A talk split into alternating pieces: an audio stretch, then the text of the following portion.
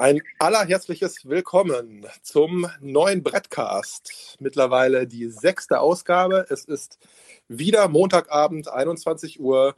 Und ich, ich bin Flödi, man kennt mich jetzt mittlerweile vielleicht, begrüße heute Abend äh, nicht nur meinen allerliebsten Sidekick, die Klebe. Hallo, guten Abend, Klebe. Schönen guten Abend. Äh, sondern auch natürlich wieder einen Gast. So, und nachdem in den vergangenen Wochen, naja, ich nenne es mal sowas wie eine Kölsche Prominenz hier äh, bei uns im Cast war, äh, haben wir heute äh, mal wieder eine Forumsprominenz. Forenprominenz ist auch egal. Wir haben auf jeden Fall eine Prominenz aus unserer Community vom FC-Brett. Und äh, deswegen heiße ich nicht erstmal nur den Klebe herzlich willkommen, sondern ganz speziell auch unseren Gast für den heutigen Abend, nämlich den Jensus. Herzlich willkommen, Jensus. Ja, danke schön. Herzlich willkommen. Ich bin gespannt. Ja, du, das sind wir auch grundsätzlich, wenn, wenn wir dies hier veranstalten. Ähm, genau, also erstmal schön, dass du, dass du dich bereit erklärt hast, äh, heute hier bei uns Gast zu sein. Und ja, also ich denke, den meisten wirst du natürlich äh, in irgendeiner Form bekannt sein, über, über deine Beiträge im Forum, über deinen Usernamen. Aber ja, ja magst du dich ähm, vielleicht einmal kurz vorstellen, ein bisschen was zu deiner Person sagen und vielleicht ergänzen zu, zu deiner Person auch, wie du beim FC gelandet bist als Fan und vielleicht auch, wie du beim FC-Brett gelandet bist. Let's go. Ja, Okay, also ja, mein Vorname ergibt sich ja quasi aus meinem Usernamen. Ich denke, wer da jetzt nicht drauf kommt, den kann ich auch nicht mehr helfen. Also viel Spaß beim Raten, könnt ihr gerne mal ins Forum schreiben. Es wurde ähm, schon Klaus Peter geraten. Kann das, kommt das hin? das, das, liegt sehr nahe, jedenfalls, ja. Definitiv. Also da wäre ich auch als erstes drauf gekommen, glaube ich.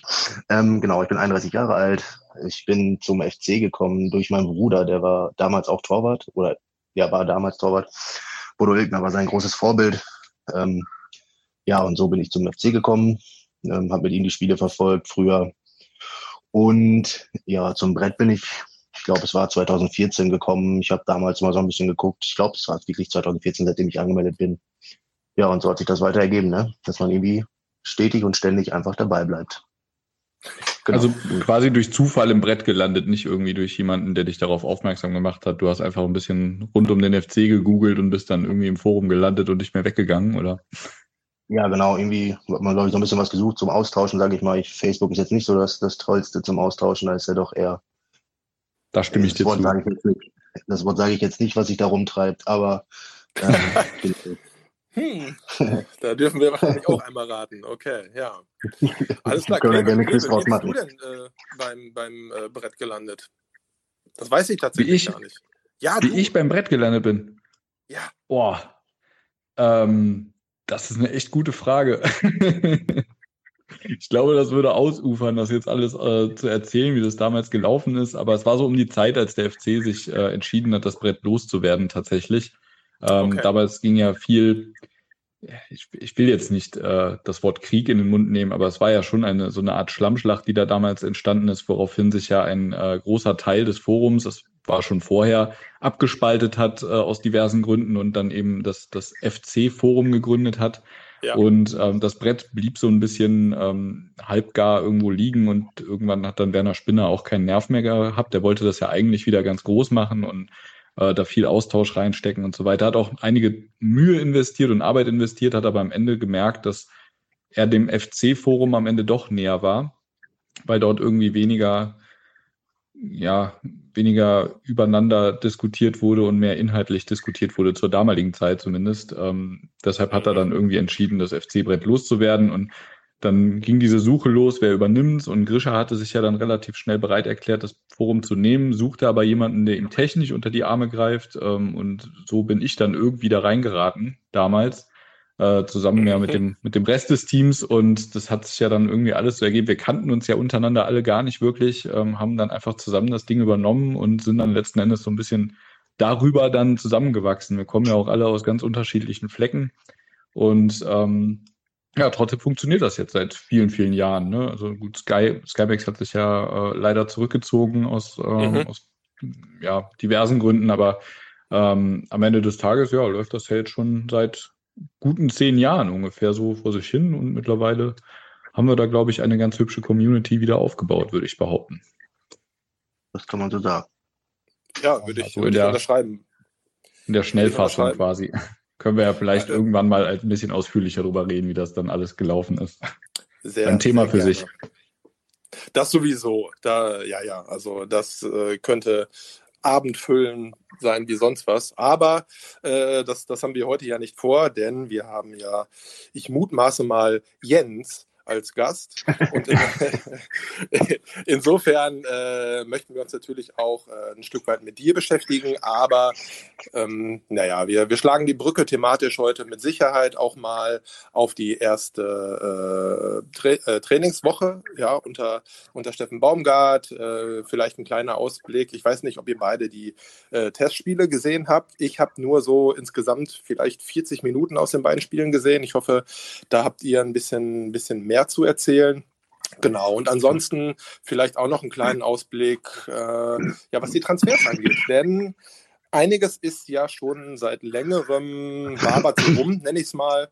Und heute wurde ja letztendlich Vollzug gemeldet über die Zahlen. Da liest man noch ein Stück weit was Unterschiedliches, aber mit Iso Jakobs ist der erste Transfer so richtig fix, der erste der drei mutmaßlichen Abgänge, die wir haben. Genau, also das ist das, was äh, uns drei und unsere Zuhörerschaft ähm, ja heute, heute Abend erwarten soll. Und ich bin ja tatsächlich sehr gespannt darauf, dass wenn wir schon mal äh, jemanden da haben, der äh, sich Trainer schimpft, das finde ich hervorragend. ähm, genau, vielleicht das als Einstieg, bevor wir etwas genauer nochmal Richtung FC oder auch das, das Brett nochmal gehen. Ähm, wie bist du, Jens, denn äh, überhaupt Trainer geworden? Also wie, wie, wie bist du in dieser Position gelandet? Und wann? Ja, ähm, wann war mit dem 14. Lebensjahr tatsächlich, ähm, wie das so in kleineren Vereinen manchmal läuft, ähm, werden gerade mal in den jüngeren Bereichen immer mal Trainer gesucht. Ich war selber damals, ich glaube, gerade zweite Jahr in der C-Jugend oder erste Jahr B-Jugend, ich weiß es selber nicht mehr ganz genau. Und dann kam der damalige erste Vorsitzende an und hat gefragt, ja, Jens, kannst du dir vorstellen, mit dem kleinsten Bereich einen Trainer zu starten? Dann habe ich damals so meine ersten Gehversuche in, der, in einer Minikicker, Bambini, Mannschaft gemacht, als Co-Trainer mit einem Vater zusammen, ja. Und von da an immer peu à peu bergauf. Ne? Also ich habe dann, ich glaube, zwei Jahre letztlich Bambinis trainiert, bin drei Jahre in der F-Jugend gewesen, war in der E-Jugend, habe eine D-Jugend trainiert, na, dann noch eine C-Jugend und dann kam so der erste Schritt, wo man auf mich zugekommen ist, hey, die Arbeit gefällt, kannst du dir das vorstellen, eine A-Jugend zu machen? Ähm, man muss dazu sagen, es war immer so, auch immer kommuniziert, die wichtigste Mannschaft nach dieser ersten Herrenmannschaft ist ähm, ja die A-Jugend. Und das war, fand ich schon eine, eine hohe Auszeichnung für mich. Und ähm, ja, so kam ich dann letztendlich zu einer A-Jugend. Das war mit das aufregendste Jahr, das war, müsste 2014 gewesen sein dann. Ähm, ja, mit sehr, sehr gutem Erfolg. Also die Mannschaft war zwei Jahre zuvor in der B-Jugend hm, quasi abgestiegen, kann man so sagen. Und ja, wir haben diese Mannschaft übernommen, und hatten einen, einen schmalen Kader von 14 Mann, davon waren tatsächlich sogar zwei Torhüter. Ja, das heißt, wir hatten zwölf Feldspieler, dazu das zwei Torhüter, das war. Klingt sehr knapp, ja. Ja, genau. Und dann hatten wir natürlich mit B-Jugendlichen mussten wir auffüllen, aber wir sind tatsächlich nachher Dritter geworden. Ähm, die Liga war meines Erachtens war sie schon ganz gut. Meister ist damals Spielvereinigung Frieden geworden. Mittlerweile spielt die erste Mannschaft Oberliga.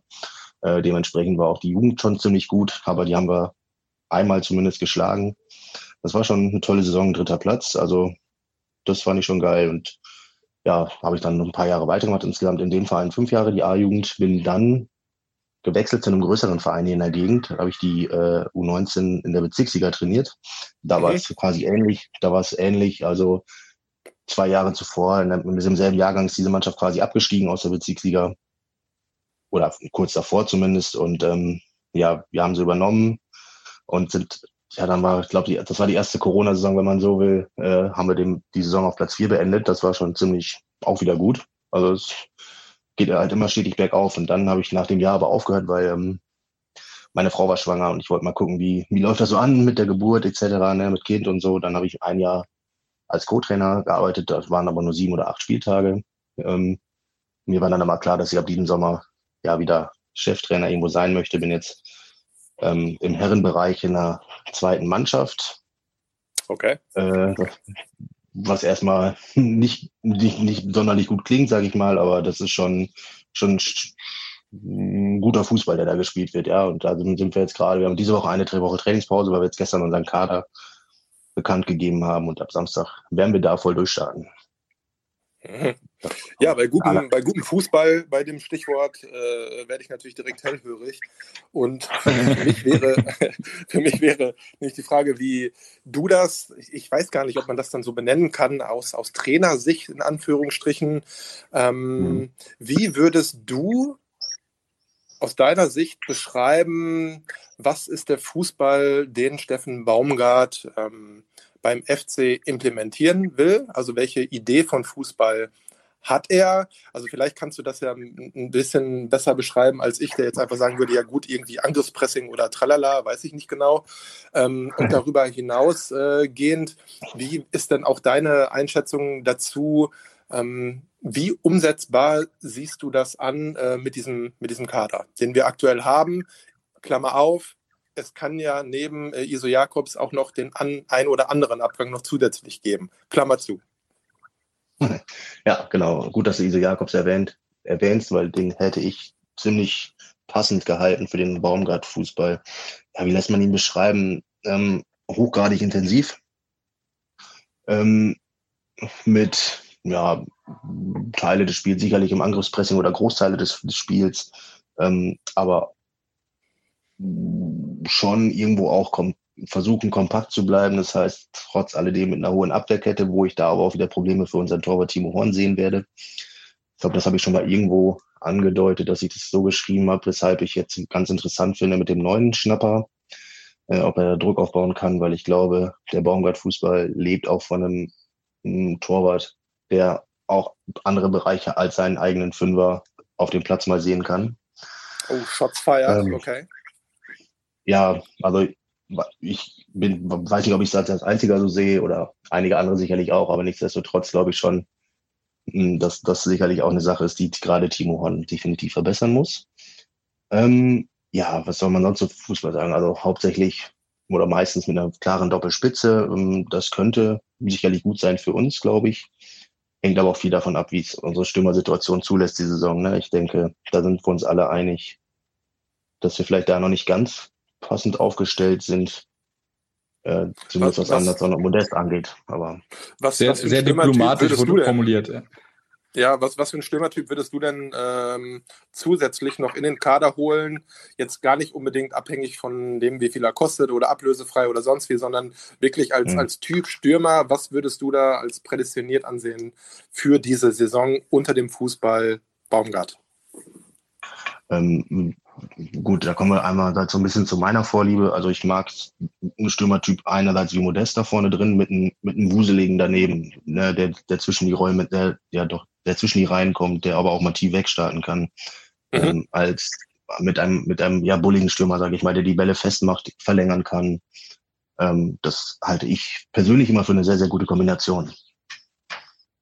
Ähm, was für ein Stürmertyp, wenn ich jetzt von Namen spreche. Wie gesagt, also ein fitter Modest, also wirklich ein fitter Modest wäre mir okay. lieb. Auch wenn ich immer weniger Glauben daran habe. Und als Sidekick von Modest, also würdest du sagen, dass, dass Anderson ein fitter Anderson, dass, dass der da passt? Oder äh, siehst du und nee. vielleicht auch in einer speziellen Rolle oder, oder was, was, was sagst du dazu? Hm. Ähm, ich, ich oute mich mal als nicht der riesen Ut-Fan. Hm, ähm, ich, eine Art Jan Thielmann sehe ich eher daneben. Okay, spannend. Klebe? Würdest du sagen, dass ähm, ja, also meine Frage wäre eigentlich mehr, ähm, würdest du sagen, dass die Vorstellung von äh, dieser Doppelspitze, die du jetzt gerade sagst, ähm, mhm. dass die heutzutage im Profibereich eher selten geworden ist? So eine klare Doppelspitze, ja, im Prinzip schon.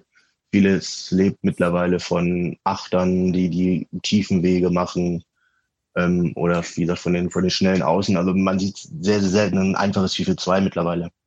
Ne? Deshalb, deshalb wundere ich mich, dass du, dass du dich da so klar für aussprichst, zu sagen, wir wollen, ich, also ich würde so spielen lassen. Ja, das, also ich habe das jetzt quasi wiedergegeben, was ich gelesen habe, irgendwie, dass, dass Baumgart tatsächlich mit einer Doppelspitze plant. Ne? Also ich persönlich favorisiere eh ein ganz anderes System. Jetzt ah, okay. unabhängig, vom, unabhängig vom FC, auch meine Mannschaft spielt halt immer, immer ein anderes System. Als das 4-4-2. Meine Mannschaften spielen ein 4-1-4-1, weil ich das für unheimlich variabel halte. Mhm. Und je nach Spielertyp ich da entsprechend sowas stricken kann, wie ich es im Angriffsspiel auch gerne hätte und vielleicht auch gegnerbezogen äh, anders brauche. Genau. Und wenn du jetzt FC-Trainer wärst, würdest du auch so spielen lassen? Mit dem Kader, ja. mit dem Spielermaterial, was wir haben? Ja, da, davon bin ich überzeugt, ja. Und wer stünde dann vorne drin? Auch ein fitter Modest? Also, das wäre ein Konkurrenzkampf ganz klar zwischen Sebastian, äh, zwischen, zwischen Anderson und Modest, ja, ganz klar. Weil hm. ähnlicher Spiel Stürmertyp letztendlich, finde ich. Ne? Mo ja. Das Modest, wenn er wirklich fit ist, noch einen Tacken beweglicher, ja. Aber letztendlich ähnlicher Spielertyp, den ich für so eine Position favorisiere, ja. Okay, was, klare Ansage. Jetzt hast ja, du ganz kurz, du hast, du hast vorhin noch gesagt, da wollte ich noch darauf zurückkommen, du hättest, ähm, du hättest Iso Jakobs nicht abgegeben, weil du ihn äh, für das System Baumgart sehr passend findest. Hat dich das dann gewundert, dass, äh, dass man ihn so hat ziehen lassen? Weil ich, so wie ich es jetzt gelesen habe, ist er ja auf eigenen Wunsch abgegeben worden und nicht unbedingt äh, als Wunschtransfer des Vereins jetzt äh, rausgegeben worden. Also kannst du dir vorstellen, dass Baumgart das nicht so schön fand, dass äh, Iso jetzt gegangen ist? Ich kann mir das vorstellen, dass er es nicht so schön fand, ja, weil ich finde, wenn in den, in den Spielen, wo es auch intensiver wurde, wenn man sich mal an die Erfolgsserie unter Gisdol damals vor Weihnachten anguckt, das waren hochgradig intensive Spiele mit vielen Zweikämpfen, vielen Sprints. Das war genau das, was, glaube ich, Iso Jakob stark gemacht hat in diesen Spielen. Und das ist, glaube ich, auch das, was Baumgart ja, einfordert. Ähm, ja, was dann dahinter, warum er vielleicht gewechselt ist, ob das jetzt persönliche Wünsche waren oder auch, weil wir das Geld brauchen, ähm, dazu kann ich wenig sagen, finde ich. Da halte ich mich auch lieber dann immer ein bisschen zurück. Mal ganz kurz Break, hast du einen Vogel?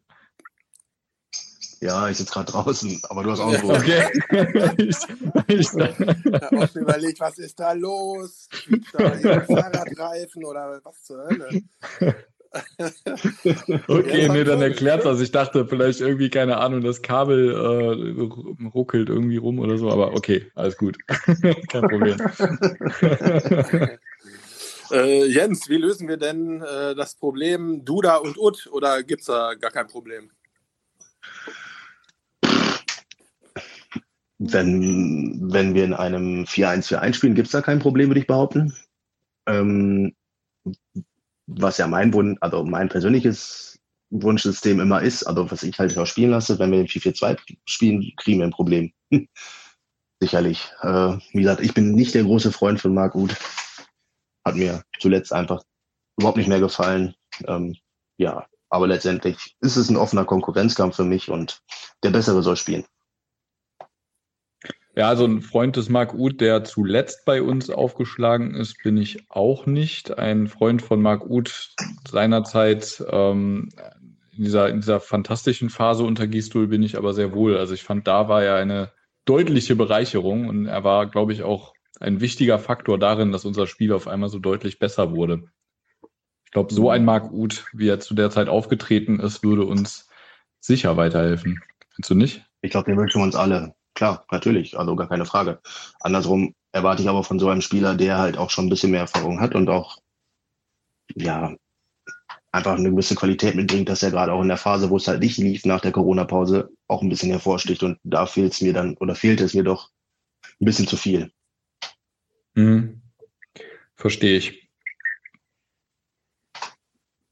Ja, und danach kam halt auch nicht mehr viel jetzt. Ne? Also auf Schalke habe ich wenig, ich gebe zu, ich habe auch nicht viele Schalke-Spiele gesehen, aber irgendwie, wenn ich mal was sollte man das auch tun, ja. Ja, ja.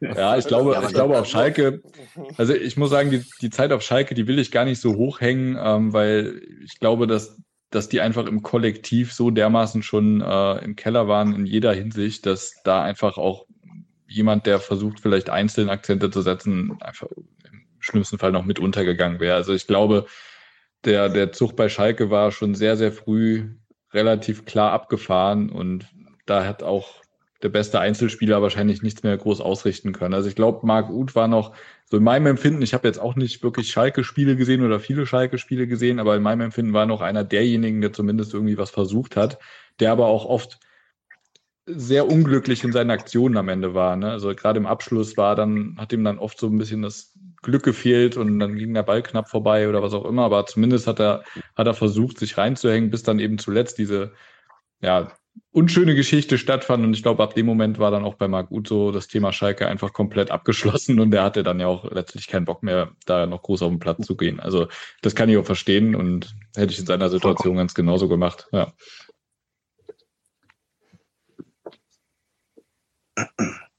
Ja. Jo. Okay. Ähm, ja, es haben sich im Forum ja auch relativ viele zu Wort gemeldet, als wir dann bekannt gegeben haben, dass du heute unser Gast sein wirst. Also da war ja sehr viel Resonanz, sehr viel positive Resonanz. Also da sind die Leute anscheinend relativ begeistert gewesen. Erstmal sehr schön.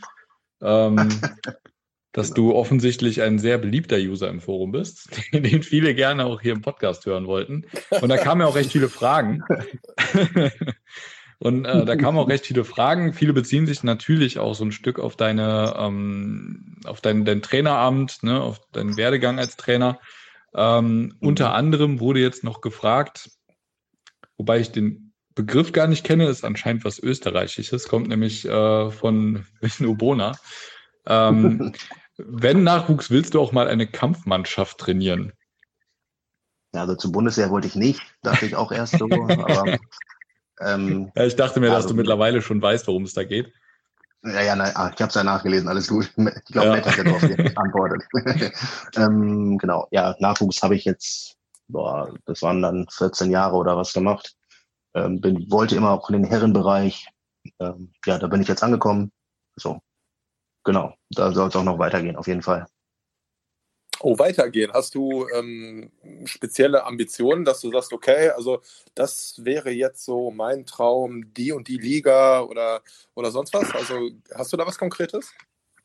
Also, was heißt Traum? Naja, also ich bin da immer doch sehr, ähm, sag mal, relativ realitätsnah unterwegs. Also ich möchte mich steigern, natürlich, ganz klar.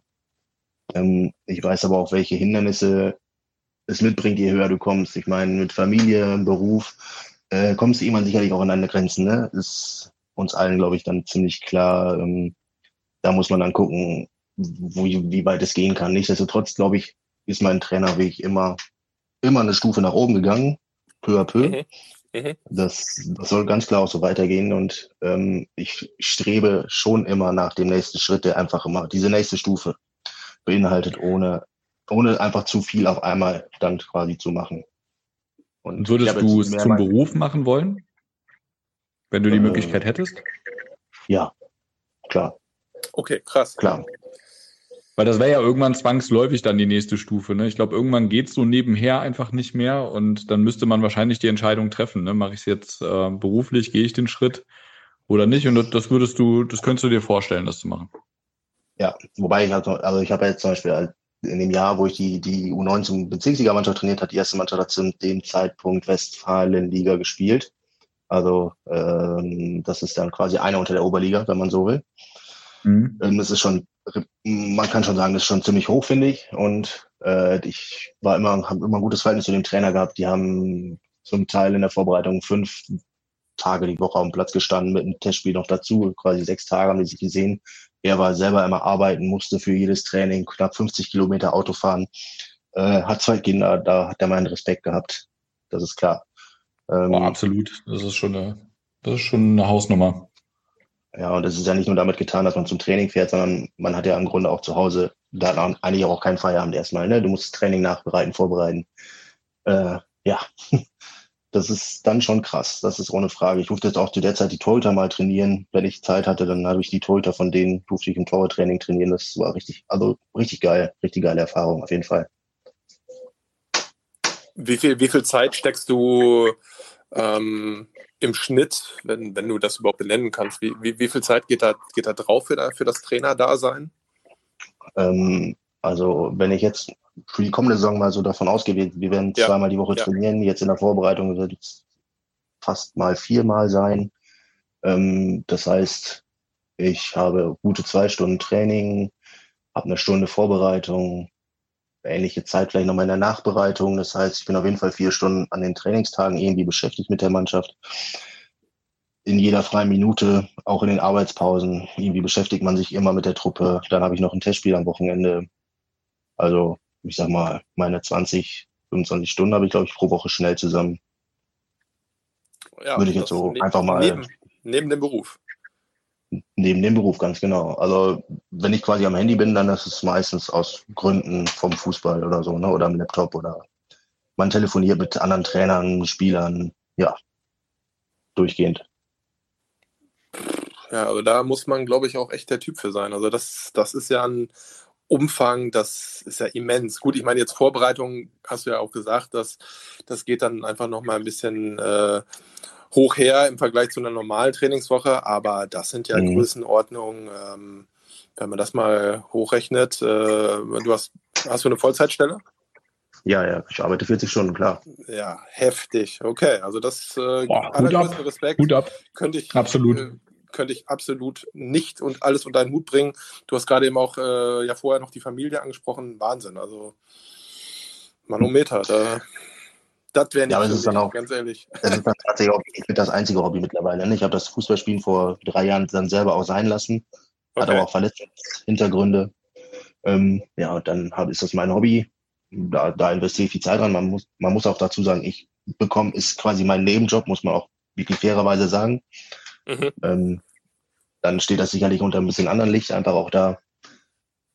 Äh, nichtsdestotrotz, ich das ist mein, Her mein Herzblut, was ich da komplett reinstecke, ja. Und es macht so viel Spaß, wenn du dann auch jetzt, wo ich eine neue Mannschaft habe, die zahlen sie relativ schnell zurück, indem du einfach auch in der Gemeinschaft direkt aufgenommen wirst, sehr, sehr gut aufgenommen wirst.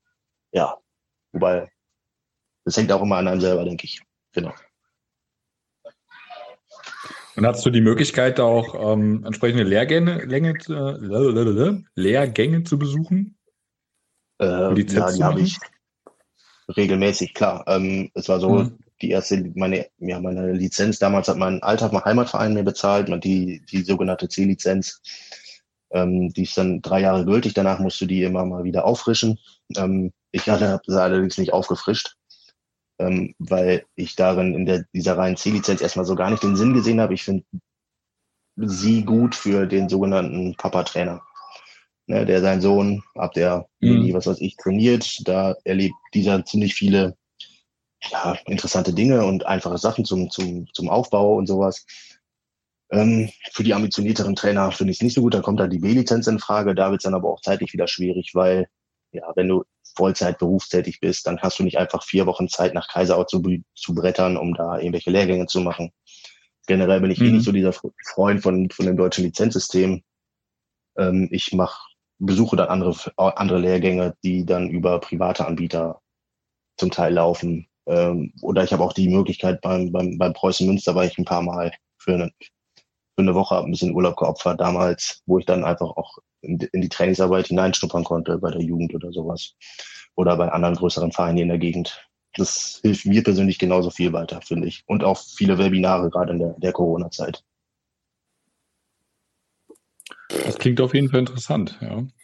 Die, ähm, jetzt kam noch eine Erweiterung. Wir hatten ja eben drüber gesprochen, ähm, ob du es irgendwie zum Beruf machen würdest, äh, wenn du die Möglichkeit hättest. Jetzt kam dazu die Frage, äh, ab welcher Liga oder welcher Größenordnung könnte man denn davon eigentlich leben? Also wo muss man ankommen, damit man es wirklich zum Hauptberuf machen kann und äh, ein geregeltes Einkommen hat, von dem man auch wirklich leben kann und Familie ernähren kann, was man halt so braucht?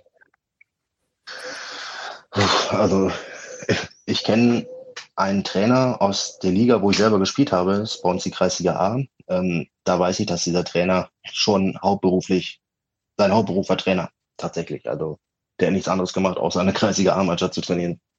Ähm, weil man muss auch mittlerweile sagen, dass selbst in dieser Liga ähm, sehr, sehr, sehr gut teilweise bezahlt wird.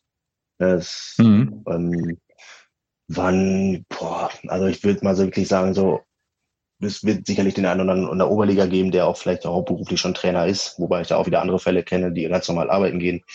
Ähm, ja, Oberliga aufwärts, das würde ich jetzt rein liegentechnisch so einsortieren, dass man dann mehr oder weniger hauptberuflich ist, ne? Weil Regionalliga hast du schon die ganz relativ großen Vereine, zum Teil die zweiten Mannschaften.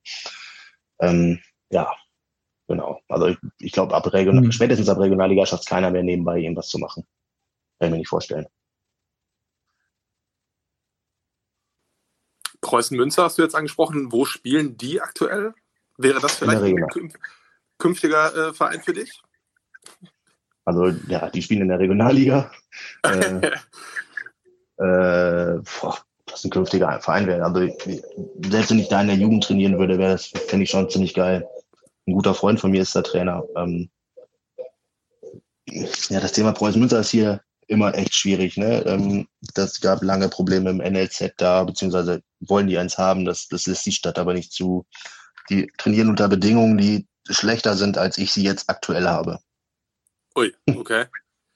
Okay. ähm, natürlich aber rein vom Namen her etc. Also es ist sicherlich gut und schön und du hast auch die viele talentierte Spieler auch hier aus dem Münsterland, sage ich mal. Ähm, das macht hundertprozentig Spaß, gar keine Frage.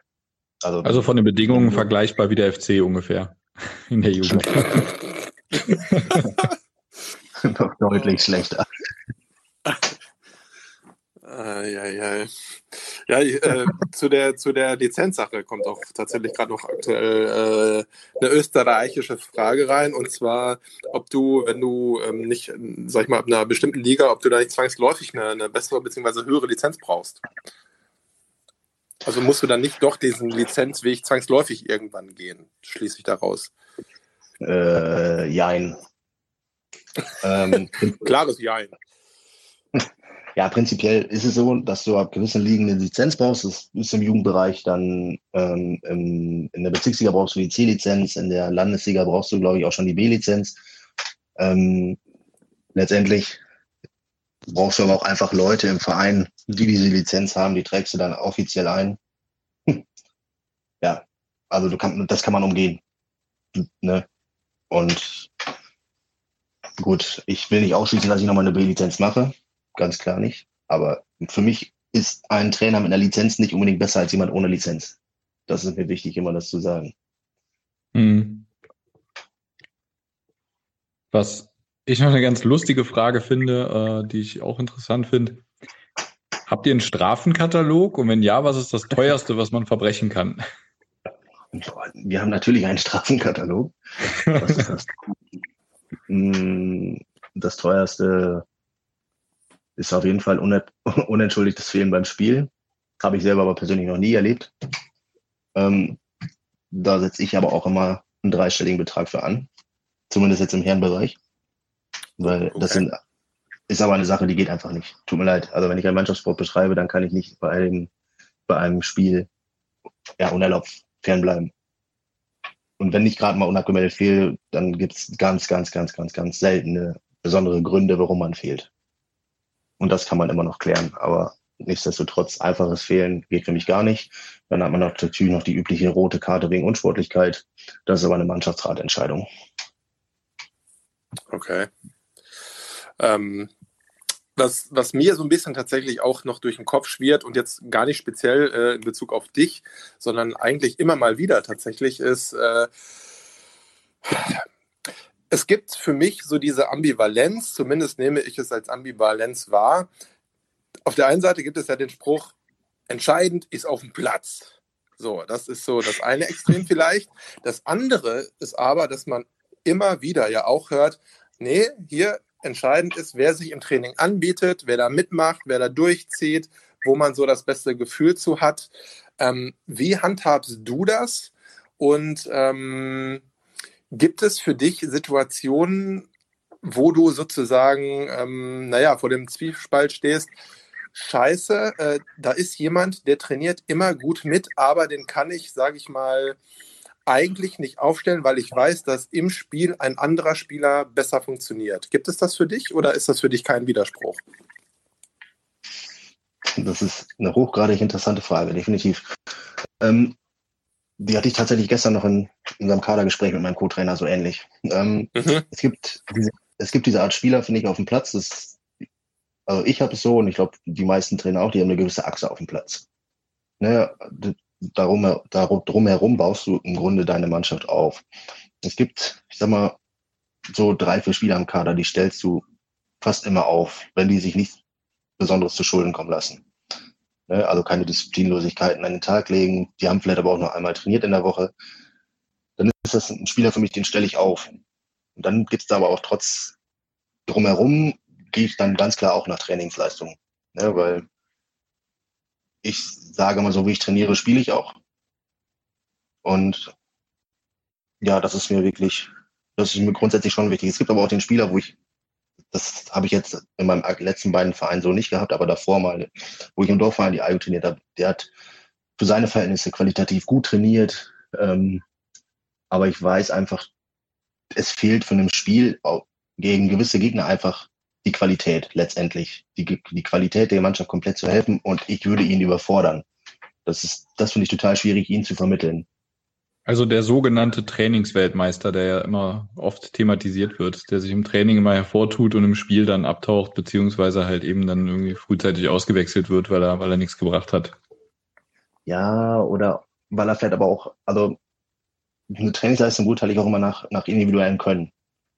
Ähm, es gibt Leute, die die sind, haben vielleicht nicht das Riesentalent, hauen sich aber komplett rein und die können das vielleicht auf dem Spieltag auch ja nicht abrufen, keine Ahnung, oder ach, generell die Qualität reicht einfach nicht in dem Fall. Ähm, sie spielen Fußball, weil sie Spaß haben, aber die Qualität am Tagesende reicht nicht, um in einer gewissen Liga gegen gewisse Gegner mithalten zu können. Das finde ich total schwierig. Und wenn du dann nur eine Mannschaft hast und du musst diese Jungs ja auch spielen lassen, das ist mir auch wichtig. Aber um die, die nicht komplett alles ihn runter zu buttern in der Mannschaft, ne? Weil du kriegst dann immer ein Problem und du läufst nur noch hinterher, weil du gefühlt einen Gegner weniger, äh, einen Spieler weniger hast. Das ist total schwer. Habe ich jetzt aber aktuell zum Glück nicht. nicht mehr. Und das ist, da finde ich, bist du als Mensch halt auch gefragt, als Trainer. Und das ist das, was mir mittlerweile bei vielen Trainern, egal ob Profi oder nicht Profi, viel zu viel fehlt. Das stelle ich mir auch immer wahnsinnig schwierig vor, ne? wenn ich so einen Kader da habe. Das sind letzten Endes ja alles Jungs, die äh, wollen am Samstag auf dem Platz stehen, die wollen spielen. Ähm, die, die kommen zum Training, die trainieren fleißig mit und am Ende des Tages steht dann irgendwann der Trainer da und sagt, ihr elf seid dabei, ihr steht auf dem Platz und der Rest erstmal nicht. So, und ich glaube, wenn du dann Leute hast, die oft in der zweiten Gruppe sind, dass das die sind, die du dann auch eben am meisten ähm, ja, menschlich abholen musst, ne, mit denen du dich eigentlich am meisten auseinandersetzen musst, weil die anderen sind ja einigermaßen happy, die spielen ja regelmäßig. Ne? Und ich glaube, dass das oft so ein bisschen verkannt wird, wie, ähm, wie schwierig das ist auf Dauer, ne? gerade über so eine Saison, die Leute bei der Stange zu halten, motiviert zu halten und dafür zu sorgen, dass die trotzdem ähm, ja, bei der, ja, dabei bleiben ne? und dass man die nicht verliert auf Dauer. Wie macht man genau das? das? Also wie, wie, wie, wie würdest du das als Trainer machen? Oder wie würdest du sagen, ähm, muss Steffen Baumgart das zum Beispiel mit einem, keine Ahnung, Limnios fällt mir da eigentlich direkt ein. Wie, wie, wie, wie handhabt man das über eine gesamte Saison? So, du, du kommst zu einem Verein als Steffen Baumgart und du hast einen Spieler wie Limnios, ähm, der wurde ja, ich sag mal, eher als Perspektivspieler und mal gucken, wie er sich entwickelt, auch geholt. So, hat halt aber nicht besonders viel Einsatzzeiten bekommen. Also besteht aus deiner Sicht da die Möglichkeit, ähm, wenn er die grundsätzlichen fußballerischen Fertigkeiten hat, kann man den noch so wieder hinkriegen, auch, auch seelisch, psychisch, dass man sagt, okay, der kann jetzt sein, sein vollstes Leistungsniveau wieder abrufen? Also kriegt man das in irgendeiner Form so motiviert und, und hin?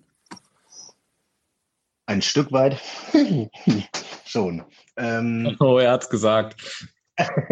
Das geht direkt hier in die Mannschaftskasse. Endlich. zwei Euro ins Schwein, ja. Kobi hat vorhin noch geschrieben, er wartet nur darauf, dass ich es endlich sage und deshalb verkneife ich es mir sogar die ganze Zeit. Aber jetzt, jetzt hat es einer gesagt.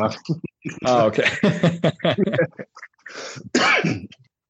ja, also ich prinzipiell bin ich echt der Meinung, das, das kann man hinkriegen. Ähm, ich mache es immer so, dass ich versuche gerade solchen Leuten immer wieder zu vermitteln, wie wichtig sie sind.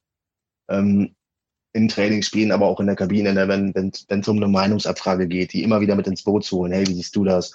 Ähm, was sagst du zum Spiel? Keine Ahnung. Ne? Also wirklich auch immer zeigen, du bist ein wichtiger Teil dieser Truppe. Ne? Du, von deinem Charakter, von deiner Qualität, die du auch auf den Platz bringst, bist du oder ist jeder Einzelne einfach wichtig in der Mannschaft. Und es gibt immer so, wenn du in der Mannschaft mal immer irgendwelche Fragen in die Runde stellst, gibt es immer dieselben Typen, die antworten. Ich weiß nicht, ob ihr Fußball gespielt habt, das wird bei euch wahrscheinlich ja, ähnlich gewesen ja, sein. Ja, immer dieselben Typen. Aber dann auch mal die Jungs zu holen, die ruhiger sind, die vielleicht einfach nicht so, sag mal, dieses Selbstvertrauen haben, vor dieser großen Runde zu sprechen, aber denen zu zeigen, jo, was du sagst, ist richtig und deine Meinung ist wichtig. Und ich glaube, wenn, wenn du es schaffst, dadurch diese, diese Jungs in, die, in diesen großen Mannschaftskreis komplett mit reinzuholen, dass sie merken, jo, ich werde hier gehört und äh, dem Trainer ist wichtig, was, was ich auch zu sagen habe, dann glaube ich, bringen die was ganz anderes wieder auf den Platz. Und pers persönlich traue ich das Steffen Baumgart sehr, sehr zu. Ich habe ihn jetzt auch in vielen Podcasts gehört. Ich meine, meine Möglichkeiten sind auch begrenzt, diesen Menschen irgendwo kennenzulernen. Aber das, was ich darüber ja. gehört habe, jetzt glaube ich schon, dass er ein ähnlicher Typ ist, was das angeht, dass er, dass ihm die, die, die Persönlichkeit einfach an auch wirklich wichtig ist, die hinter diesem Spieler, hinter diesem Objekt in der heutigen Zeit irgendwo steckt. Wir werden es nächste Woche Montag herausfinden. Echt? Nein. Wer weiß. Ich dachte, man weiß es nicht. Aber lass, genau. lass uns mal, ähm, lass uns vielleicht die Brücke nochmal zurück zum Forum schlagen. Ich meine, letzten Endes sind wir jetzt hier in so einer Dreierrunde, die alle dem FC-Brett entsprungen sind. Und wir sind ja auch der Brettcast und bisher, ähm, das war ja auch ein kleiner Kritikpunkt, so ein bisschen am Podcast, ist das Brett so ein bisschen wenig äh, thematisiert worden. Von daher lass uns doch vielleicht versuchen, nochmal die Brücke zurück zum Forum zu schlagen und ein bisschen übers Brett an sich zu plaudern. Ähm, wir haben da ja unser, unser Genau, wir haben da ja unser kleines, feines Fußballforum oder FC-Forum äh, aufgebaut mit einer ähm, ja, schönen Community, die da mittlerweile entstanden ist. Ähm, was ist denn so für dich, also wie viel Zeit verbringst du im Brett und was ist so für dich der Anreiz, auch immer wieder zu kommen? Ich meine, du bist ja relativ aktiv. Und was macht das für dich aus, in diesem Forum zu schreiben? Also, und wie ist es vor allem, wenn man ja jetzt wie du auch ein bisschen mehr vielleicht von der Materie äh, versteht, einfach weil man ja auch selbst aktiv arbeitet als Trainer. Wie ist das damit, äh, ein paar hundert gefühlten Bundes- und, äh, und FC-Trainern zu diskutieren und sich häufig vielleicht zu denken, oh Mann, was schreibst du denn da gerade für einen Schwachsinn? Sag jetzt nichts Falsches. Ich habe leider keine Also Anwesende, Anwesende natürlich ausgenommen. Ne? Der Sachverstand hier ist ja ohne Frage. Ne? Also. also ich habe jetzt, wie gesagt, keinen Zettel und keinen Stift hier, waren viele Fragen auf einmal. Ähm, ja, Zeit. Äh, keine Ahnung, kann ich nicht abschätzen. Ne? Also wenn ich irgendwie mal am Handy bin, irgendwie ein bisschen Zeit habe, dann, dann, dann scrollt man durch, was, was so neu ist. Ähm, ja, bei vielen Themen gucke ich einfach nur rein, um zu gucken, was da so Neues gibt. Ob es was zum Erheitern gibt, keine Ahnung. Ähm, das gibt es leider ziemlich oft. Manchmal eigentlich auch öfter, als mir lieb ist. Ähm, was sind denn so die, was sind denn so die Bereiche, in denen du dich vornehmlich aufhältst? Schon die sportlichen Themen eher oder auch der ganze neben dem Platzkram? Naja, hauptsächlich die sportlichen Themen, ganz klar. Mhm. Ja, aber ja gut, zuletzt war es jetzt natürlich der EM-Thread, ähm, ja, aufgrund der aktuellen Zeiten mit der EM etc. Ansonsten, ja, gerne mal die Spieler, äh, Themen, wobei ich da auch immer so ein bisschen gucke. Jetzt so außerhalb der Saison bin ich da ein bisschen halte ich mich da zurück oder lese auch nicht mehr ganz so viel, weil ja, an diesem ganzen Gerüchte-Quatsch will ich mich nicht unbedingt beteiligen. Da habe ich wenig Interesse dran. Ich, mir geht's im, wirklich eher darum, über sportliche Themen dann zu sprechen. Ne? Es ist immer interessant, wenn nach den Spielen die, die Beurteilung einzelner Leute äh, manchmal so dasteht. Ähm, gerade weil ich selber Torwart war, sicherlich auch gerade beim Timo Horn, finde ich es manchmal ganz interessant, was so für ja, unterschiedliche Sichtweisen aufeinandertreffen, um es jetzt mal ganz neutral zu sagen. Ähm, ja, und wenn, wo, wo ich es wirklich interessant finde, wenn es wirklich auch mal mannschaftstaktische Dinge oder gruppentaktische Dinge geht, das ist aber eher die Seltenheit, dass, dass andere auch mal schreiben.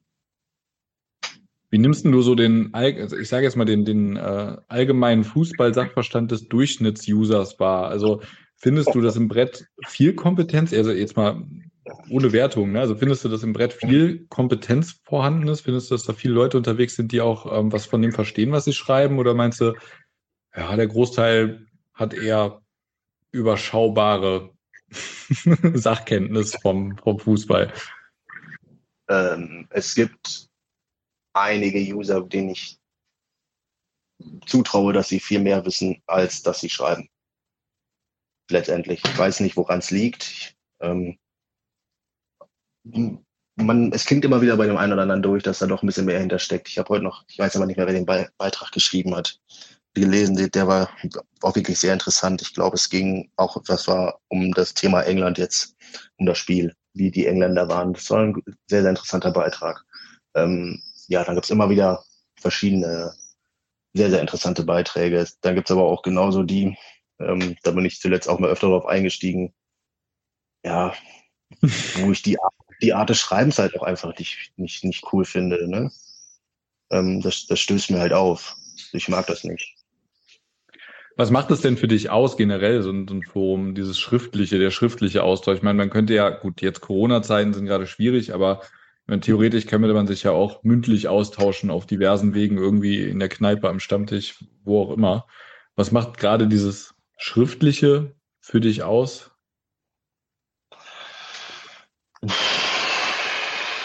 Also zum einen muss ich ja sagen, ich habe ja schon einige zum Glück auch persönlich schon mal kennengelernt. Das war, um das mal auch einfach mal zu sagen, sehr, sehr interessant zu gucken, was, was hinter diesen ganzen Texten an Personen an die auch steckt. Ne? Also ich kann das jedem empfehlen, äh, sich mal mit den Leuten zu treffen, bei, im Rahmen eines Heimspiels oder so.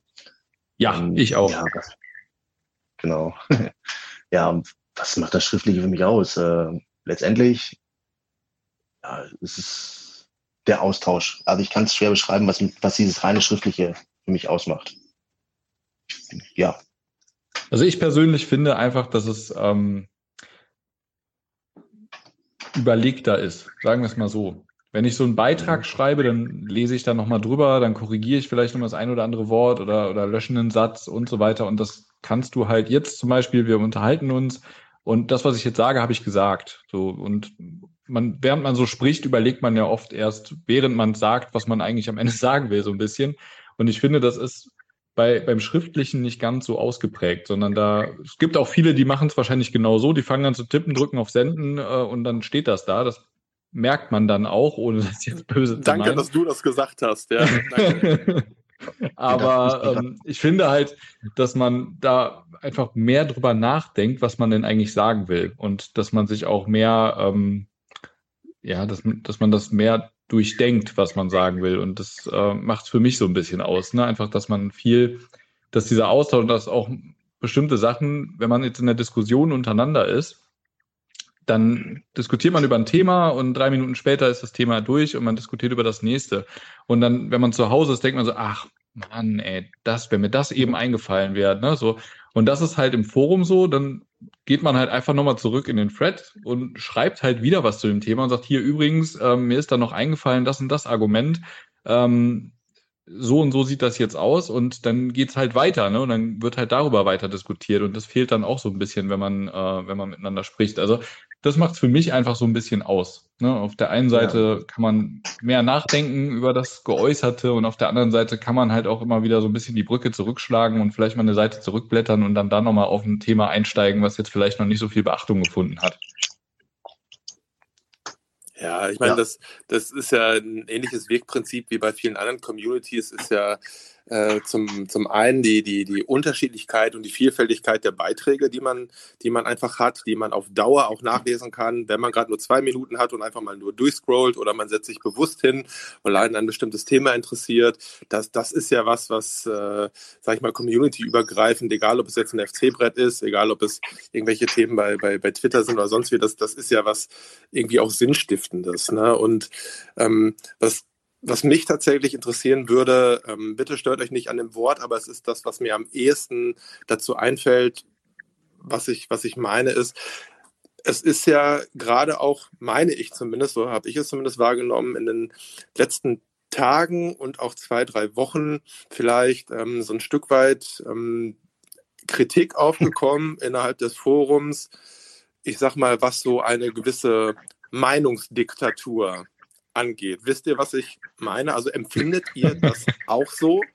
Oder ähm, versteht ihr gar nicht genau, was dieser oder was der Kern dieser Kritik äh, sein soll? Doch, den verstehe ich sogar gut. Ähm, ich verstehe auch, wie das zustande kommt und es ist tatsächlich ein bisschen Wahres dran, wenn man es aus der Perspektive desjenigen sieht, der das so äußert, sage ich jetzt mal ganz vorsichtig. Also was tatsächlich so ist, und das muss man einfach sagen, ist, dass es eine ähm, Gruppe an Usern gibt im Forum, zu der zähle ich mich auch, die ähm, in einer, ja, wie soll man es ausdrücken? Aber ich sag mal, es gibt so einen Kern im Forum, der sich auch untereinander so ein bisschen kennt vielleicht und der vor allem ähm, sich auch oft recht gut versteht, was die Meinung angeht. So. Äh, das heißt, man, man denkt oft in eine ähnliche Richtung. Und es passiert dadurch halt relativ schnell und auch automatisch, dass man sich dann natürlich versucht, gegenseitig auch zu bestärken in der jeweiligen Meinung. Also wenn einer was schreibt und ich stimme dem zu und er ist gerade in der Diskussion äh, mit jemandem, der eine andere Meinung hat, dann werde ich demjenigen recht geben. So, das ist, glaube ich, normal und menschlich und das passiert andersrum ja ganz genauso. Ne? Ähm, und es sind halt häufig dann einzelne User, die sich dadurch ein bisschen auf den Schlips getreten fühlen, beziehungsweise die dadurch einfach die Empfindung haben, es geht gar nicht mehr um die Sache, sondern es geht gegen sie selbst. Ähm, und das ist halt blöd. Ne? Also man, man fühlt sich halt einfach blöd, wenn ich was schreibe und dann kommen irgendwie vier, fünf Leute, die dagegen reden und die die Gegenargumente bringen. Und wenn das dann zwei, drei Mal passiert, dann habe ich halt wahrscheinlich schnell das Gefühl, ey, egal was ich schreibe, da kommen immer diese paar Namen um die Ecke und, und äh, behaupten dann das Gegenteil, einfach nur, weil ich das geschrieben habe. Und das ist aber in meiner Meinung oder meinem Empfinden ist das nicht der Fall, sondern das Ganze ist einfach ein, das ist ein bisschen normal, ne? ein Stück weit normal. Das habe ich selber auch mal gesagt. Ne? Es ist schwer zu, schwer zu umreißen, glaube ich, aber ähm, ein, ein, ein wahrer Kern ist vorhanden, äh, wenn man es aus der Sicht desjenigen ähm, versucht zu sehen, der diesen Vorwurf äußert. Ja, und manchmal glaube ich, dass es auch ein bisschen vielleicht äh, zu weit geht äh, in der einen oder anderen Situation. Umgekehrt würde es aber nach meinem Dafürhalten mittlerweile einfach viel zu schnell einfach stumpf behauptet, so als Abwehrreflex. Ne, wenn irgendein User ähm, was dazu schreibt und vielleicht einer mal Stuss geschrieben hat und darauf hingewiesen wird, dann heißt es halt schnell, ja, das sagst du jetzt sowieso nur, weil du hier Teil der, der, ne, der, der Meinungsklicke bist oder was auch immer. Und dann habe ich die Elite, ganz, die Elite, die Elite, die Elite, genau. Dann habe ich, dann habe ich einfach eine schnelle, billige Ausrede dafür gefunden, dass ich jetzt für meine Meinung kritisiert wurde und muss mich inhaltlich gar nicht mehr damit auseinandersetzen, dass ich da vielleicht irgendwelchen Unfug von mir gegeben habe. Und das ist mittlerweile einfach so ein Beißreflex geworden, der mich inzwischen ziemlich stört, weil es halt einfach die Diskussion entwertet. Ne? Also wenn ich ein Gegenargument bringe und derjenige dann auf das Gegenargument an sich gar nicht eingeht, sondern ähm, stattdessen schnell so die, die Flucht nach vorne antritt und sagt, ja, äh, das schreibst du ja sowieso nur, weil du mich nicht leiden kannst oder weil du hier dem sowieso zustimmst oder wie auch immer, dann, dann entwertet das einfach die gesamte Diskussion und vor allem mein Argument ist damit, damit einfach nichtig. Ne? Ich gebe mir da Mühe oder schreibe irgendwas ähm, Inhaltliches im Zweifel und das wird einfach dann dadurch ignoriert. Ne? Und dann wird nur noch darauf aufmerksam gemacht, dass ich das ja nur geschrieben hätte, weil ich denjenigen vielleicht nicht leiden kann oder sonst irgendwas. Und das finde ich dann ein bisschen schade immer und ähm, das macht dann auch ab einem gewissen Punkt keinen Spaß mehr. Natürlich gibt es den einen oder anderen User, der da ein bisschen mehr abkriegt als der andere, nur hinterfragen sich diese Leute dann für mich ein bisschen zu selten selbst, sondern versuchen halt immer die Schuld da zu sehen, äh, wo die Gegenrede herkommt, um es mal vorsichtig zu formulieren. Ja, ähm, ich finde, dass hauptsächlich geht es dann halt mal ein bisschen mehr, wenn entsprechend in Anführungsstrichen populistische Posts geschrieben werden. Ne? Sei es, ja, ich bin jetzt in letzter Zeit ja. darauf eingegangen, diese ganzen äh, Namensänderungen in ja quasi Beleidigungen etc. Also da muss ich mich nicht wundern, wenn ich auch ein bisschen Gegenwind kriege. Und wenn ich offensichtlich einen, einen Torwart kritisiere, der einen Fehler gemacht hat, wo man versucht es zu entkräften, dass es vielleicht kein Fehler ist, aber trotzdem auf meiner Meinung beharre, äh, brauche ich mich auch nicht wundern, wenn ich immer gegen oder wenn ich ein bisschen mehr gegen bin kriege. Ich finde, man ist immer noch ein bisschen selber auch dabei. Und wenn ein off offensichtliches Argument kommt, ähm, dann, dann kann man das auch prüfen, ob das vielleicht auch richtig ist, ja. Ähm, aber dann gehe ich auch bitte darauf ein und lasse es nicht als das, einfach da stehen und äh, versuche ein anderes Argument einfach wieder zu finden. Das ist schwierig. Ne? Und ja, dann, dann, dann schaukelt sich das immer weiter hoch und das erleben wir ja, ja mindestens wöchentlich zwei, dreimal aktuell. Äh, dass da gefühlt Seiten gefüllt werden mit einer Diskussion, die aber immer wieder verschoben wird auf ganz andere Argumente. Genau, da brechen dann so Metadiskussionen an, ne? Einfach, ähm, genau. indem man mit einem Satz vielleicht eine Schärfe in die Diskussion bringt, die so gar nicht nötig gewesen wäre, oder indem man auf einmal das Ganze auf eine persönliche Ebene hebt mit durch den Satz. Und natürlich wird dann auf diesen Satz wiederum eingegangen. Und der Rest des Beitrags wird dann ignoriert und geht unter im allgemeinen Trubel der, der neuen Diskussion. Und dann geht es genau. wieder nur um Befindlichkeiten und äh, gefühlte Befindlichkeiten und so weiter. Und die eigentliche Diskussion, die ist dann irgendwann zwei Seiten weit weg. Das, ja, das Phänomen, das beobachtet man leider wirklich oft im Moment, das stimmt. ja, also schon wirklich sehr oft. Und weiß ich nicht, klar, ich denke, beide Seiten könnten hin und wieder mal Rücksicht aufeinander oder gegenseitig einfach nehmen, klar. Aber kurz Zeit später bricht eine Diskussion aus, wieder, quasi ähnlicher Ursprung, ja, und irgendwann kann ich auch verstehen, dass bei dem einen oder anderen vielleicht so ein bisschen die Hutschnur einfach platzt. Wobei auch da man immer aufpassen muss, wie man entsprechend reagiert. Ne? Hat es dann wirklich noch was mit dem eigenen Thema zu tun oder geht das gerade so weit davon entfernt, dass es eigentlich nur noch, ja, teilweise auch beidseitig so ein bisschen ins Persönliche geht. Ja, also an der Stelle setzt dann auch oft das Problem ein, was dann schriftliche Kommunikation wiederum mit sich bringt, denn ähm, man betont ja beim Lesen. So, das heißt, da schreibt jemand etwas und ich betone das für mich und nehmen das vielleicht ganz anders wahr, als derjenige es ursprünglich meinte. So, und da liest man dann aus einem Satz, der eigentlich total harmlos gemeint ist, auf einmal irgendwie einen Angriff raus, weil man es ähm, in den falschen Hals kriegt, sage ich jetzt mal. Ne? Und das ist auch was, das in so einem Forum relativ schnell geht, vor allem wenn man auf Leute trifft, die jetzt auch vielleicht nicht die wortgewandtesten sind. Ne? Die schreiben dann relativ einfach.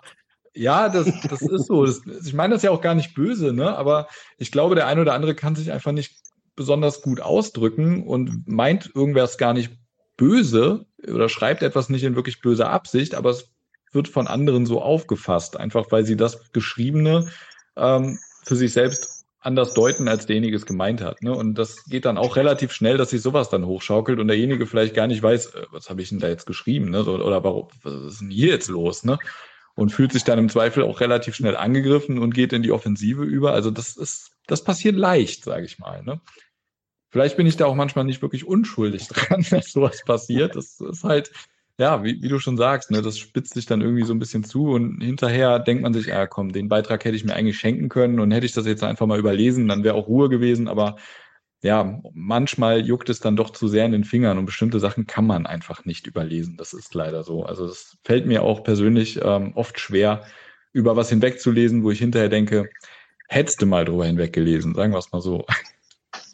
Ja, ich ja, wie gesagt, schon am Tag bei den Twitter-Kommentaren, eindeutig. Ich erkenne mich da durchaus wieder. Aber Jens, du wolltest gerade noch was sagen.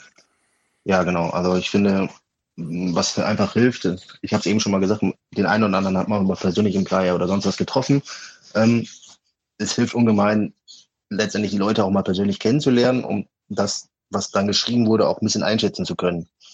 Ähm, ja, das hatte ich jetzt mit dem einen oder anderen auch, ne, wo ich manchmal schon mal dachte, boah, was schreibst du da eigentlich? Und dann hat man den persönlich getroffen, hat mal so ein bisschen gequatscht mit einem Bierchen und so und auf einmal war, ja, liest man die, die Beiträge auch mit ein bisschen anderen Augen, sage ich mal. Ne, man nimmt das anders wahr und es, man weiß vielleicht auch einfach an, besser, wie es gemeint ist. Deswegen, ich kann das einfach nur jedem empfehlen, kommt da mal zu, ähm, lernt die Leute einfach kennen. Ich denke, das, das kann auch nur helfen.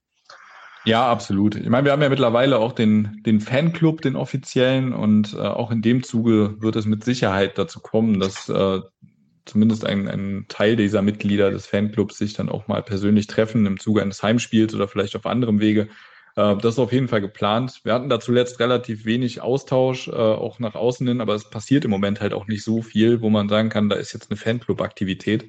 Von daher, da, das wird mit Sicherheit auch mit Saisonbeginn ein bisschen mehr werden. Äh, wir haben, werden ja vielleicht Heimspiele vor Publikum erleben.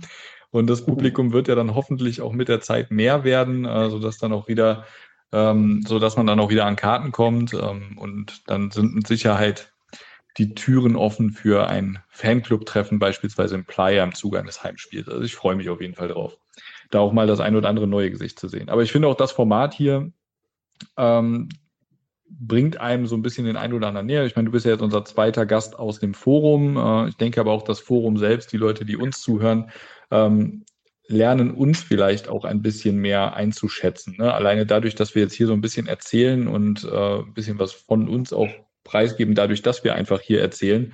Und ich denke, dass der eine oder andere vielleicht auch merkt, ah, okay, es ist vielleicht leichter, sagen. manche Beiträge zu deuten, sage ich jetzt mal, ne, als das vielleicht vorher war, wo man zu demjenigen gar keine Stimme hatte ne, und gar keine, gar keine Art und Weise.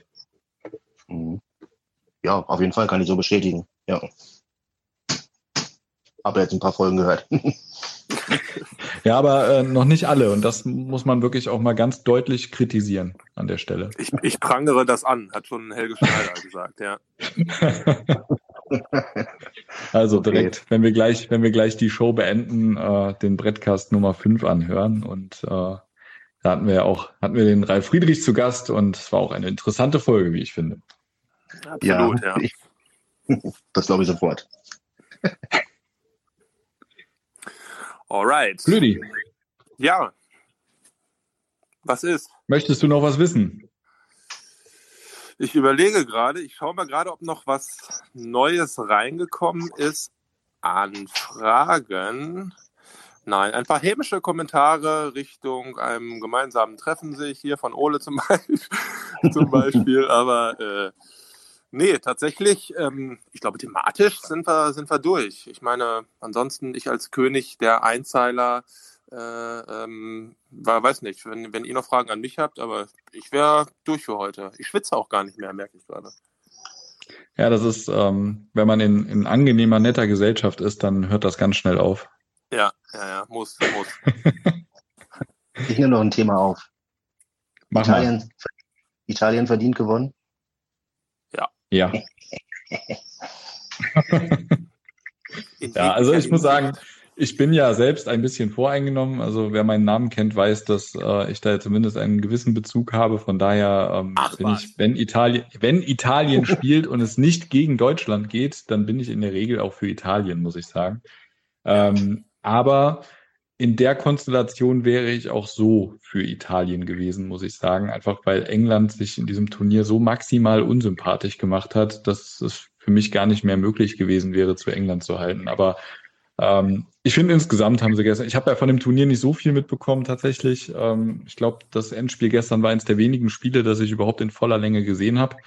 Ähm, von daher kann ich jetzt gar nicht so viel dazu sagen, war das jetzt verdient äh, und nicht verdient und so weiter. Aber ich fand gestern, jetzt auf das Spiel bezogen, äh, war es dann am Ende verdient. Klar, wenn ich im Elfmeterschießen mich durchsetze und mein Gegner so viele Elfmeter verballert, dann, ja, wie sagt man so schön, äh, Lotterie. ja, eine Lotterie ja. ist es ja nicht. Purer Zufall. Ähm, genau, purer Zufall, richtig. Äh, nein, also jetzt in Bezug auf das Spiel verdient und ich habe auch für Italien Daumen gedrückt. Ja, ja, also ich denke, wenn man den gesamten Turnierverlauf nimmt und ähm, vielleicht auch schon ein Stück weit davor, also wie hat sich eine Mannschaft äh, dahingehend entwickelt, ja, bis, bis hin zu dem Turnier.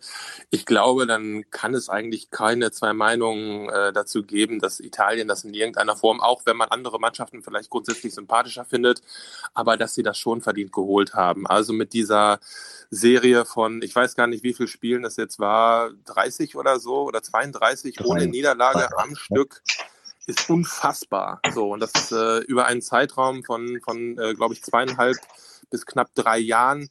Und im Grunde vom ersten Spiel weg in der EM selber fand ich auch, ähm, hat mich Italien mit am meisten überrascht. Das lag einfach daran, dass ich ähm, diesen Lauf von vorher und die Art, wie sie Fußball spielen, nicht wirklich verfolgt habe. Das heißt, äh, der Überraschungseffekt als solcher war bei mir tatsächlich vielleicht ein bisschen größer als bei dem ein oder anderen äh, Italien interessierten äh, Fußballfan. Äh, aber da muss ich wirklich sagen, wow, also das hat mich kaum eine Mannschaft so gecatcht wie, wie Italien. Also die fand ich einen ganz toll im, im Verbund mit einer klaren Idee und wirklich auch als, als Mannschaft aufgetreten sind und hinten einfach auch mit geilen Typen. Also Chiellini, was ist das für ein geiler Typ, bitte? Ne? Ich, ich wünsche mir, dass ja, er noch 20 Jahre spielt. Oder absolut, ich, ich liebe den. So der, der, der Insignie, okay, das ist so ein kleiner Wuselkopf. Ich hab, wollte den irgendwie, ich wollte den wirklich nervig finden und habe gedacht, boah, nee, ey, ich möchte den scheiße finden.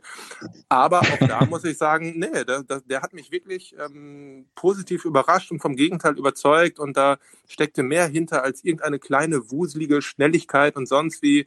Der hat da gute Impulse gemacht, gute Läufe gemacht, die die, Gegen äh, die, die Mitspieler gut eingesetzt und irgendwie ja, also ich, ich fand, das war eine, eine ganz geschlossene, tolle Mannschaftsleistung mit einem schönen, attraktiven Fußball, relativ schnell und ähm, fand ich fand ich ganz überzeugend und was mich als ehemaligen Fußballtorwart auch freut, ist, dass nach äh, einer absoluten Legende wie Buffon da zumindest scheinbar äh, mit mit dem neuen äh, Torwart, wie alt ist er 22, glaube ich, ne, von Italien. Ja. Ja. Dass da mhm. jemand ähm, heranwächst, der der der von der Statur her ähm, einfach schon was hermacht und im Gegensatz, wenn man sich, wenn man sich einfach nur mal das Finale anguckt und äh, so im Kontrast den Pickford und äh, den, den italienischen Torwart anguckt, ne, was, was von der Außenwirkung, von der Körpersprache her und so, wo ich denke, wow, da, da wächst bei Italien wirklich einer heran, der grundsätzlich äh, gute äh, Fertigkeiten hat in in, in, in, auf der Linie und in der Strafraumbeherrschung, glaube ich, und auch so ein Stück weit, ähm, naja, von das, ich will nicht sagen, das Spiel aufzubauen, aber so, er, er bringt einfach ganz viel mit und dann gucke ich da ins englische Tor und denke, was ist das denn für ein Hans Wurst, ne? Also insofern abschließend äh, Italien für mich absolut verdient Europameister und äh, ich verbinde privat auch viel mit Italien, mit Urlauben mit meinen Eltern früher als als Kind oder als als äh, junger Jugendlicher und insofern äh, ein halbes Herz hing da wirklich an Italien, spätestens nachdem Deutschland raus war. Und insofern, Italien verdient Europameister. Aber interessante Runde haben wir heute. Äh, Jens war früher Tor im Tor, du und ich ja auch. Ähm, von daher Ach, haben wir was? heute hier die Torhüterrunde, ja. Ach was. mhm. Ja, also sogar, äh, sogar vom, kommt, sogar vom, ja mal, mal äh, was, ein bisschen was spielen, ja, ja, ja. ja und jetzt, jetzt halte ich fest, jetzt kommt die, der obligatorische Ansage, aber es ist wirklich wahr, sogar vom FC gescoutet, aber das ist äh, eine andere Geschichte. Ja. ja, das musst du uns mal in Ruhe erzählen. Mache ich. Als du dann das Angebot vom FC abgelehnt hast. Nicht ich, ich wusste von diesem Angebot gar nichts. Das ist ja das Schlimme. So. Aber ja, deshalb, andere Geschichte. Ja, ja. Oh, das, das, ist ein guter das, Cliffhanger. Klebe das, das reißt eine Wunde, das reißt eine Wunde. Ja. Stattdessen ja, wurde Menger geholt. so ungefähr. Macht ja, ich denke, das war ein schönes jetzt. Schlusswort. Ja, ja. ja. Eieiei, Leute, Leute. Ja, ich, Na gut. Dann äh, sage ich an dieser Stelle mal, Jens, beziehungsweise Jensus, vielen, vielen, vielen Dank, dass du dir heute die Zeit genommen hast, hier mit uns ein bisschen fröhlich zu diskutieren. Ähm, mhm. Über das Brett, über dich als Trainer, über den FC, über Gott und die Welt. Vielen Dank. War eine sehr schöne ja, sehr Folge. Gerne. Ich habe im Forum schon gelesen, beste Folge bisher. Matt Eagle wird, oh. wird eine Träne im Auge haben, aber ähm, die, war, ja. die war schon sehr schön. Also es ist würdige Konkurrenz auf jeden Fall, mal mindestens. Und danke, ja, Flödi. Ja, auch von, von meiner Seite aus. Ich, fand's, äh, ich, ich fand, es war ein illustrer Abend in dieser Runde. Ich, ich hoffe, äh, das Urteil äh, teilen auch unsere ZuhörerInnen. Und äh, ja, mir bleibt nur zu sagen, ich freue mich schon auf nächste Woche und äh, sage für heute Abend abschließend Grazie. Ich möchte noch einen grüßen. Grüß mal. Ich grüße den Ingo. ja, die Grüße teile ich. Äh, Grüße, an, Grüße an den Ingo. Ingo, du bist der Allerbeste. Genau. Schönen Abend euch und bis bald. Haut rein, macht's gut. Tschüss.